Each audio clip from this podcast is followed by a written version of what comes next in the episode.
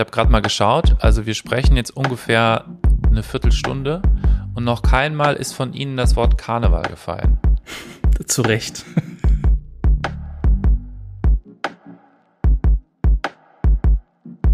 Und ist dann bei dieser Anstrengung, diesen Weg wieder zurück äh, zu gehen, ebenfalls kollabiert. Und das nächste, an das ich mich erinnere, ist, dass ich in einem anderen Hotelzimmer aufgewacht bin. Und zwar in dem Zimmer meiner Lebensgefährtin, die ist nämlich auch eine Undercover-Polizistin.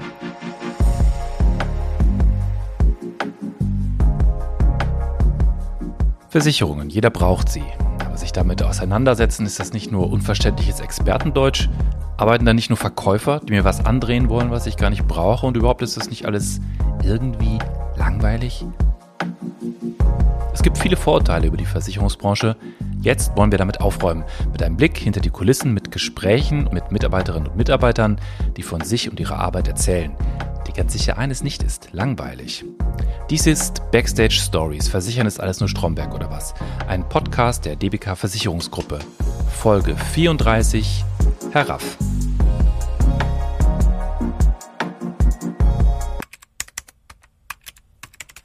Herr Raff, Eugen Raff, ist 34 Jahre alt, er ist verheiratet, er hat zwei Kinder, einen Sohn, eine Tochter und er arbeitet bei der DBK als Gruppenleiter im Bereich der Unfallschadensregulierung. Und als allererstes möchte ich von ihm wissen, ob er denn auch Podcasts hört. Und das allererste, was ich dann höre von ihm, ist Nein. So geht unser Gespräch weiter. Können Sie den Reiz von Podcasts verstehen? Ja, absolut. Meine Frau hört Podcasts. Ach so, aber Sie, das ist nicht so ein, so ein Pärchending bei Ihnen geworden? Äh, nee. Also wenn wir jetzt längere Autofahrten haben und sie dann einen macht, äh, anmacht, den sie schon hört, dann höre ich das auch mit. Mhm. Aber es ist nicht so, dass ich das für mich als Leidenschaft oder so entdecken konnte. Was sind denn Ihre Leidenschaften? Ähm, also meine Leidenschaft ist tatsächlich meine Familie, meine Kinder.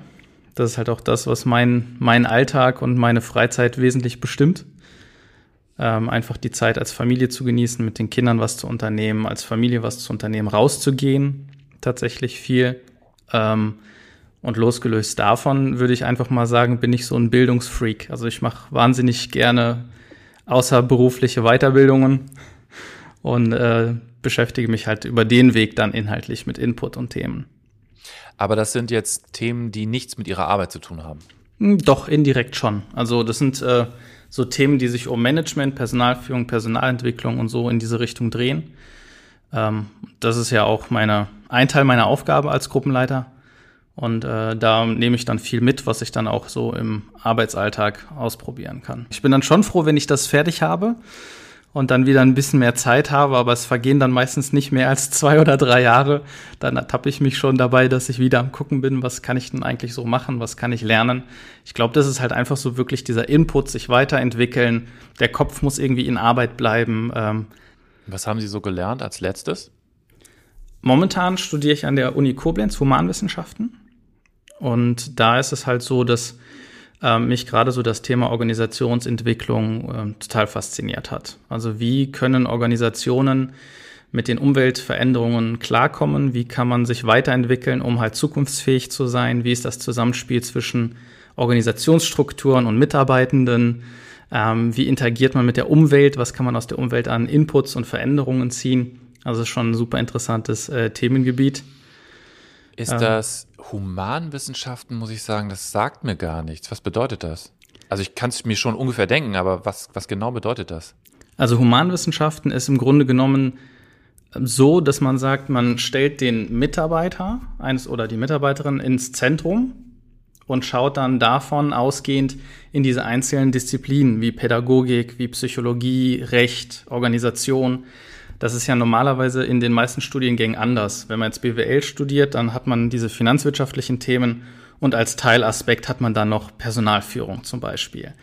Und das ist dann bei Wirtschaftspädagogik oder Wirtschaftspsychologie ähnlich. Ne? Man hat dann halt eben diesen Hauptteil Pädagogik oder Aspekt und geht dann eben noch in diese Ausläufer und schaut, wie passt da der Mensch dazu. Und bei Humanwissenschaften hat man den Spieß quasi umgedreht, hat gesagt, wir stellen den Menschen in den Mittelpunkt, den Mitarbeiter Und wir schauen uns eben dann an, welche Disziplinen sich darum reihen und gucken, wie da die Ausläufer und die Zusammenhänge sind.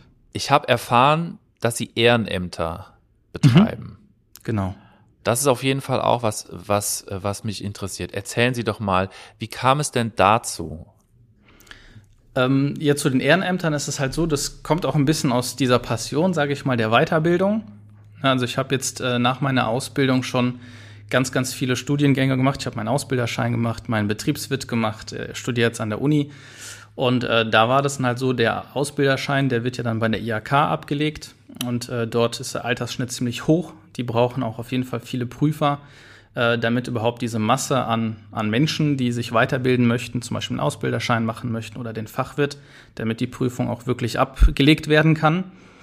Und äh, so kam man dann relativ früh schon irgendwie damit in Berührung. Und da wurde dann auch von der IHK immer wieder dafür geworben, kommt, macht Ehrenämter, ähm, wir brauchen euch.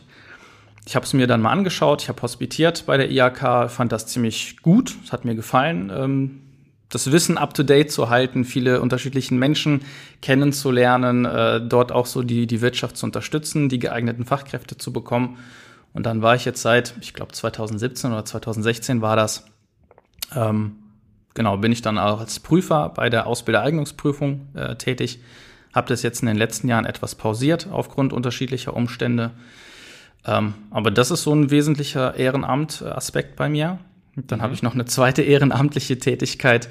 Äh, das ist bei uns die örtliche Kirchengemeinde in Andernach, wo wir uns als Familie auch äh, engagieren. Und da mhm. gibt es auch ganz, ganz viele Tätigkeiten, äh, wo man sich mit einbringen kann und da einfach so helfen kann, auch der Gemeinde ähm, halt dieses Kirchenleben zu haben. Ich habe gerade mal geschaut, also wir sprechen jetzt ungefähr eine Viertelstunde und noch keinmal ist von Ihnen das Wort Karneval gefallen. Zu Recht.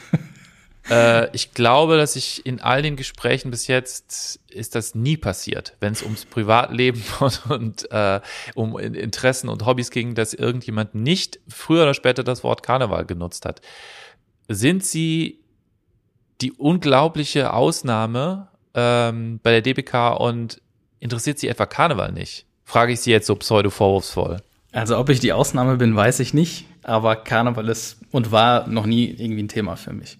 Ja, die private Unfallversicherung ist ja ein zusätzlicher Versicherungsschutz zu der gesetzlichen Unfallversicherung und zu dem grundsätzlichen Sozialversicherungssystem in Deutschland. Und äh, zwar ist das so, dass gerade Unfälle in, im Freizeitbereich, die ja zu Schwerstverletzungen führen können, durch das Sozialversicherungssystem nicht gut oder nicht, nicht, nicht vollkommen abgedeckt sind, äh, man eben diese private Unfallversicherung abschließt. Und ich mache jetzt ein einfaches Beispiel. Nehmen wir den Motorradfahrer, der einen Verkehrsunfall hat und der schwerst verletzt ist. Der wird natürlich in Deutschland behandelt und äh, der bekommt halt auch alles, was das Gesundheitssystem vorsieht. Aber zum Beispiel ähm, ein Umbau der Wohnung, ne, wo eine Wohnung behindertengerecht umgebaut werden muss oder ähnliches, auf solche Kosten sitzt der Betroffene meist alleine. Und da kommt dann die private Unfallversicherung ins Spiel. Wir können Kapital zur Verfügung stellen als Hilfe zur Selbsthilfe. Und der Betroffene, der Kunde, der dann eine private Unfallversicherung hat, kann das Geld nutzen, dann um zum Beispiel sein Fahrzeug umzubauen, behindertengerecht, um seine Wohnung behindertengerecht umzubauen.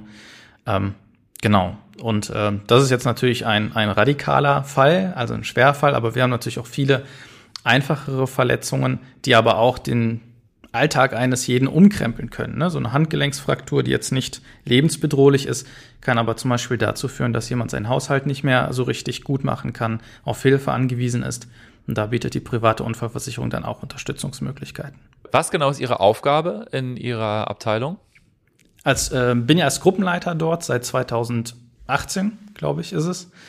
Und äh, da ist es mal so, dass ich ja ein Team von Schadensregulierern habe, die die ganzen Unfallmeldungen sichten, die schauen, ist es ein Versicherungsfall, für den die Unfallversicherung in Frage kommt, die dann auch Leistungen auszahlen. Und meine Aufgabe als Gruppenleiter ist es auf der einen Seite zu schauen, dass wir die richtigen Leute haben. Und mit richtigen Leute meine ich Leute, die das auch mögen. Also das muss auch so ein bisschen eine Leidenschaft sein äh, einer, einer Person. Ähm, die müssen dann aber auch dazu befähigt werden. Ne? Also die muss ausgebildet werden im vertragsrechtlichen Bereich, im, im, im medizinischen Bereich. Das ist so ein Teil meiner Aufgabe. Aber auf der anderen Seite auch ganz viel eben die Prüfung. Das heißt, Vorgänge werden mir zur Prüfung reingelegt. Da hat der Sachbearbeiter eine Entscheidung gefällt und ich muss dann schauen, ob die Entscheidung, die derjenige gefällt hat, so auch in Ordnung ist. Also äh, ob die Leistungszusage, die dort getroffen wurde, so passt, ob die Höhe der Leistung passt oder ob ich halt in irgendeiner Form intervenieren muss. Was haben Sie denn da für ein System? Würde mich interessieren. Also Sie werden ja nicht alles kontrollieren können, sozusagen. Ja. Äh, aber wie funktioniert das? Also bei uns gibt es verschiedene Sachbearbeiterberechtigungen. Das bedeutet, jemand, der jetzt ganz neu ist, der hat eine kleine Berechtigung und jemand, der schon sehr lange da ist, hat eine sehr umfangreiche Berechtigung. Und diese Berechtigungen, die regeln dann, was darf jemand selber autorisieren und freigeben und was muss halt im Vier-Augen-Prinzip durch den Vorgesetzten überprüft werden. Mhm. Und äh, das Interessante, glaube ich, ist halt auch an der Stelle so ein bisschen, ähm, dass es bei uns wahrscheinlich anders läuft, wie sich viele Leute draußen Versicherungen vorstellen. Da ist es ja ganz gerne so, dass man sagt, ja, das Kleingedruckte muss man immer lesen, das wird doch alles abgelehnt. Ne? ähm, und bei uns ist es eigentlich genau andersrum. Also bei uns ist das ab Tag eins der Ausbildung bekommt man eigentlich schon relativ hohe Rechte, was ja, Auszahlungen angeht. Das heißt, man kann relativ in einem frühen Stadium der Ausbildung äh, drei- bis vierstellige Summen selber freigeben und ähm, ablehnende Entscheidungen, wo wir sagen, hier können wir leider keinen Versicherungsschutz zur Verfügung stellen, weil die vertraglichen Regelungen das halt eben so hier vorgeben. Äh, die bleiben bis zu einem relativ hohen ähm, Level immer vorlagepflichtig beim Vorgesetzten. Das heißt, dort wird dann das Vier-Augen-Prinzip angewandt. Und ich kriege dann so einen Vorgang, äh, wenn jetzt ein Kollege, eine Kollegin sagt, ja, hier sieht der Vertrag keine Leistung vor, dann schaue ich mir das an und schaue, ob dem wirklich so ist. Und äh, dann gibt es halt die Fälle, wo ich sage, schau mal, aber wenn wir die oder jene Regelung noch be beachten, ähm, dann, dann ähm, können wir hier doch die Leistung auszahlen. Und das fällt erst weg, wenn wirklich jemand lange und wirklich gut ausgebildet und erfahren ist dass er dann auch diese Entscheidungen dann zunehmend äh, eigenständig freigeben kann. Das finde ich jetzt, das ist zwar echt ein Detail, aber das finde ich wirklich sehr interessant, weil würde ich auch sagen, das Vorurteil wäre, dass gesucht wird, nach einem Argument die Summe nicht auszuzahlen von Seiten der Versicherung.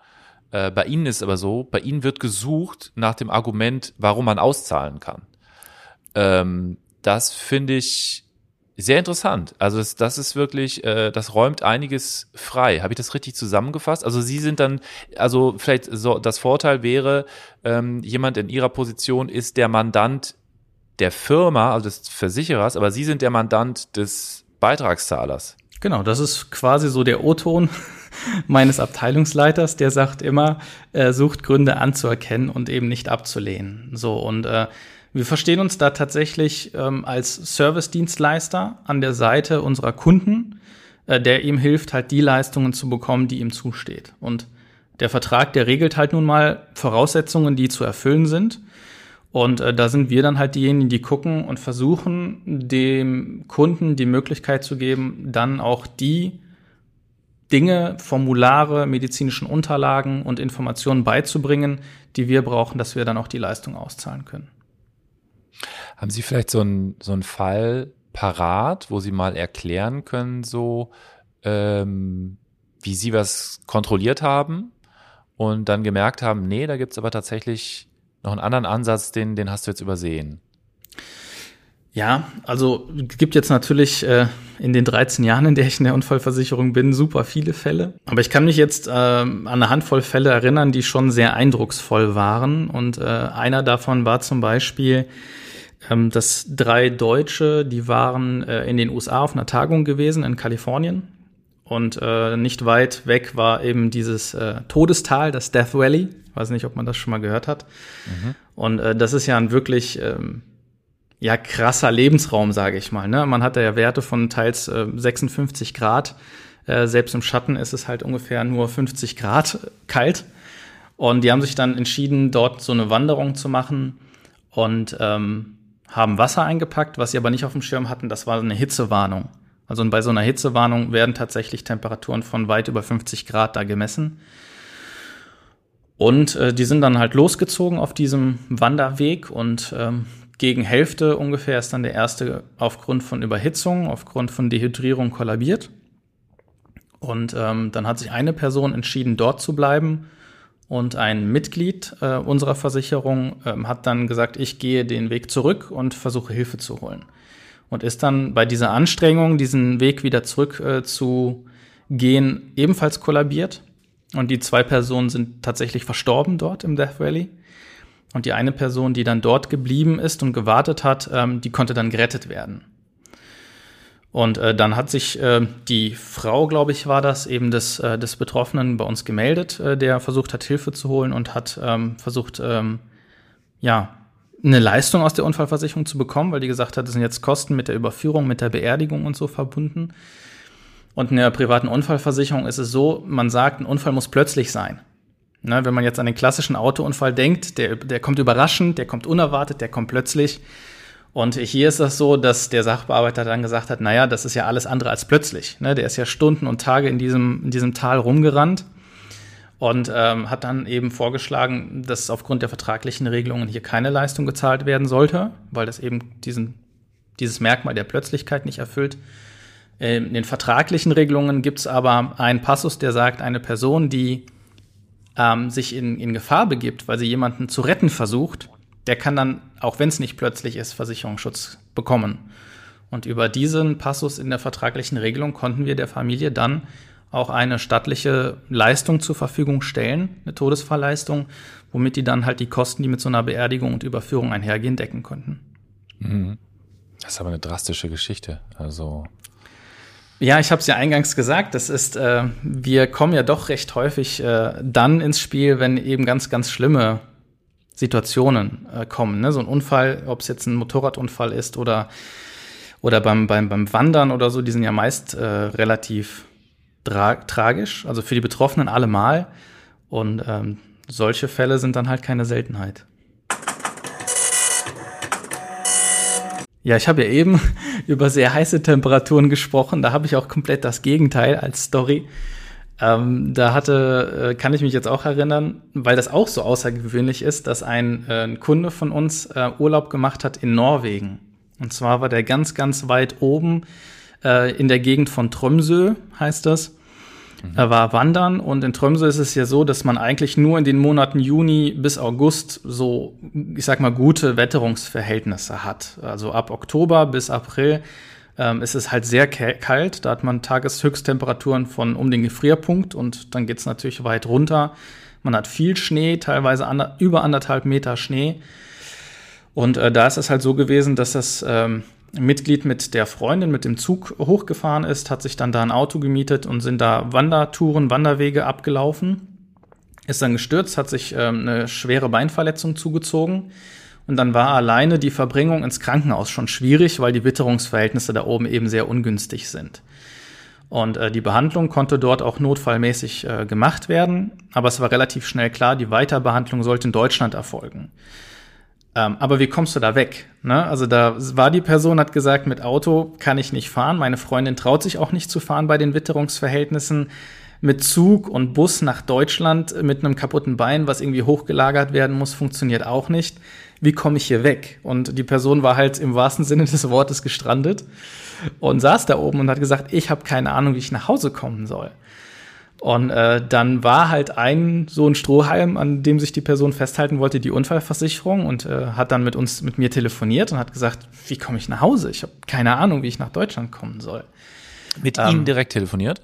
Mhm, wir haben direkt und, telefoniert. Und, und wo war der Mann zu dem Zeitpunkt des Telefonats? Ich glaube, das war tatsächlich im Klinikum im Trümso gewesen. Ja. Genau. Und ähm, genau, dann hieß es, es gibt, er hat so ein paar Möglichkeiten, die er sich aber finanziell nicht leisten könnte. Also ein Flug, Flug wäre möglich gewesen, ähm, wo er aber irgendwie eine ganze Sitzreihe hätte buchen müssen, damit er sein Bein hochlegen kann. Und das Geld steht nicht zur Verfügung. Und ähm, ich meine, das ist jetzt auch wirklich schon ein paar Jahre her, aber das ist mir aufgrund dieser Umstände sehr in Erinnerung geblieben, äh, dass das auch so nicht ohne weiteres ging, also in naher Kürze einen Flug zu bekommen. Und dann habe ich ähm, als Unfallversicherer mich dann eingeschaltet und habe gesagt, okay, welche Möglichkeiten sehen Sie dann noch?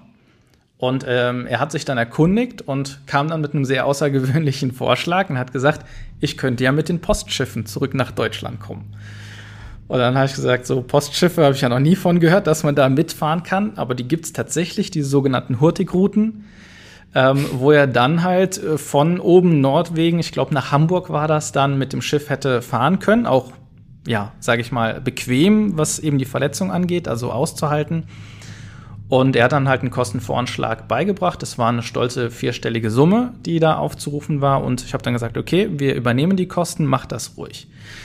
Und dann ist halt die Person so dankbar gewesen, dass er jetzt von da wegkam und äh, wieder nach Deutschland äh, konnte, dass er dann halt tatsächlich mit dem Schiff, also das Schiff äh, mit seiner Freundin bestiegen hat. Die sind dann zurück nach Hamburg und von dort war es dann nicht mehr weit bis nach Hause, beziehungsweise ins Wohnort gelegene Krankenhaus, wo er dann weiter behandelt werden konnte.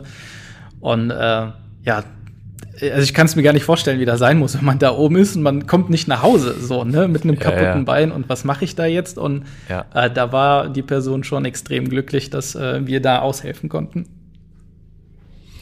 Ja, sehr schön. Also äh, da merkt man dann so richtig auch, dass der Job so Auswirkungen am Menschen hat, oder? Also dann ist das so konkret und fassbar. Richtig, das ist nicht irgendwie so abstrakt eine Leistung oder so, sondern man hat ja wirklich einen, einen Kunden, ein Mitglied in der Leitung, was sagt, ich brauche Hilfe und wir sind eben diejenigen, die sagen können, hey, ich habe die Hilfe. Und äh, das ist auf jeden Fall äh, gerade an solchen Fällen auch was Besonderes.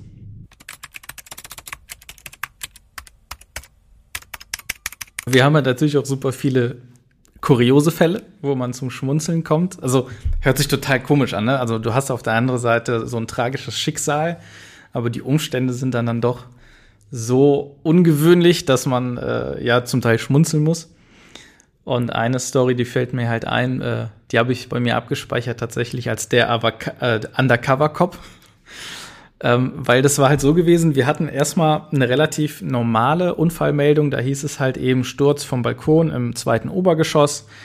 Und äh, schwerst verletzt war er tatsächlich gewesen mit mehreren Wirbelbrüchen, Schädel-Hirntrauma, Nierenverletzungen, multiple Prellungen. Also die Person hat sich bei diesem Sturz äh, aus dem zweiten Fenster wirklich viel verletzt. Und dann kam halt, je mehr wir dann nachgefragt haben, weil so ein Fenstersturz irgendwie gegen 0 Uhr schon Fragen aufwirft. Also ich mhm. bin noch nicht zufällig um 0 Uhr aus, Fenster, aus dem Fenster gefallen. So. Und dann haben wir natürlich nachgefragt und dann kamen immer mehr so scheibchenweise Informationen raus. Und dann ähm, war dann so eine Information, ja, ich war auf einem Observationseinsatz in Baden-Württemberg. Ich bin nämlich ein Polizist. Wir haben dort observiert mit einer Truppe. Und ähm, wo wir diese Observation abgeschlossen haben, waren wir dann noch im Hotel. Wir haben noch ein bisschen was getrunken. Und äh, gegen 0 Uhr war ich dann im Hotelzimmer. Ich habe meine übliche Bettroutine gemacht. Ich habe alles abgeschlossen. Ich habe meine Dienstwaffe im Safe deponiert und abgeschlossen und bin ins Bett gegangen. Und das nächste, an das ich mich erinnere, ist, dass ich in einem anderen Hotelzimmer aufgewacht bin. Und zwar in dem Zimmer meiner Lebensgefährtin, die ist nämlich auch eine Undercover-Polizistin. So. An mehr konnte sich die Person nicht erinnern. Dann haben wir gefragt, ob wir dann seine Lebensgefährtin anschreiben können und auch im Hotel fragen können, was passiert ist.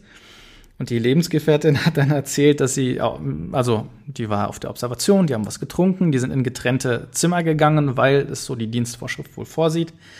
Und gegen 5 Uhr morgens ist sie dann durch einen Poltern wach geworden und dann lag ihr Lebensgefährte im Hotelhof im Gras und war bewusstlos. Und äh, sie hat ihn dann halt geweckt. Äh, der konnte aufstehen, trotz seiner zahlreichen Verletzungen. Sie hat ihn dann ins Hotelzimmer gebracht, hat gefragt, was passiert ist. Er kann sich nicht daran erinnern. Sie wollte aufs Zimmer gehen, aber die Tür war von innen abgeschlossen.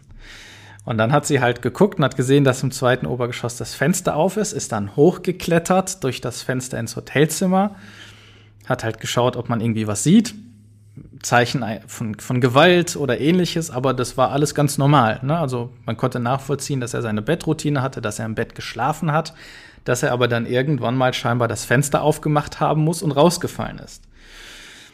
Ähm, Hotel wollten wir dann nachfragen, was da los ist, und dann gab es den da nicht. Der war da gar nicht eingeschrieben. Dann hat er gesagt, ja, ich war ja undercover da, ich habe ja einen anderen Namen. Okay, dann haben wir nach dem neuen Namen gefragt, und dann war er tatsächlich auch dort gelistet. Wir haben Kollegen vor Ort gebeten, dann mal die Unfallörtlichkeit zu untersuchen. Gibt es irgendeine logische Erklärung, weshalb jemand aus dem Fenster fällt? Ne, zum Beispiel, dass kein Fenstergitter angebracht ist, ne, bei bodentiefen Fenstern oder ob es eine Außenjalousie gibt, die man so aufklappen muss, so dass man sich rausbeugen muss und vielleicht das Gleichgewicht verliert. Aber dem war alles nicht so. Ganz normale Brüstungshöhe, ganz normales Fenster, ganz normale Vorhänge vorher. Und ähm, ja, so nach und nach haben wir dann recherchiert, auch im Krankenhaus gefragt und dann kam halt heraus, dass diese Person unter Samnumbulismus leidet. Und äh, Samnumbulismus heißt Schlafwandeln. Ach so. Aha. Und äh, Schlafwandeln ist, ist ja eine Schlaf. Bitte? Ist es eine Krankheitsbezeichnung? Genau, das ist der offizielle Fachbegriff.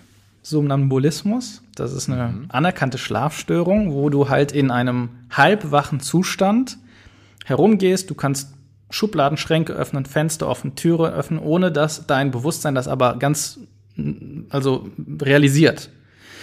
Und dann kam halt heraus, dass er auch als Kind schon mal ähm, in eine lebensgefährliche Situation kam, indem er dann auf die Fensterbank geklettert ist und die Eltern den da noch wegnehmen konnten, weil Blumenkübel umgefallen sind.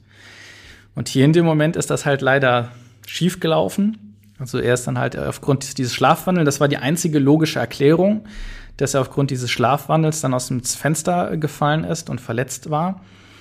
Und ähm, das ist dann halt hier so ein Fall gewesen, wo wir gesagt haben, die Vertragsbedingungen, die sehen halt Unfälle infolge von Bewusstseinsstörungen als eben nicht versichert an. So, und hier liegt eine Bewusstseinsstörung vor. Ne, dieses Schlafwandel, diese Schlafstörung, diese Schlafkrankheit führt eben dazu, dass du das Risiko, das du eingehst, nicht mehr bewusst wahrnehmen kannst, nicht mehr steuern kannst. Und äh, dann mussten wir als Unfallversicherung hier leider den Versicherungsschutz ablehnen. Wir haben gesagt, wir können dir keine Leistungen zur Verfügung stellen. Aber ihm konnte dann an anderer Stelle bei der DWK an der Krankenversicherung weitergeholfen werden.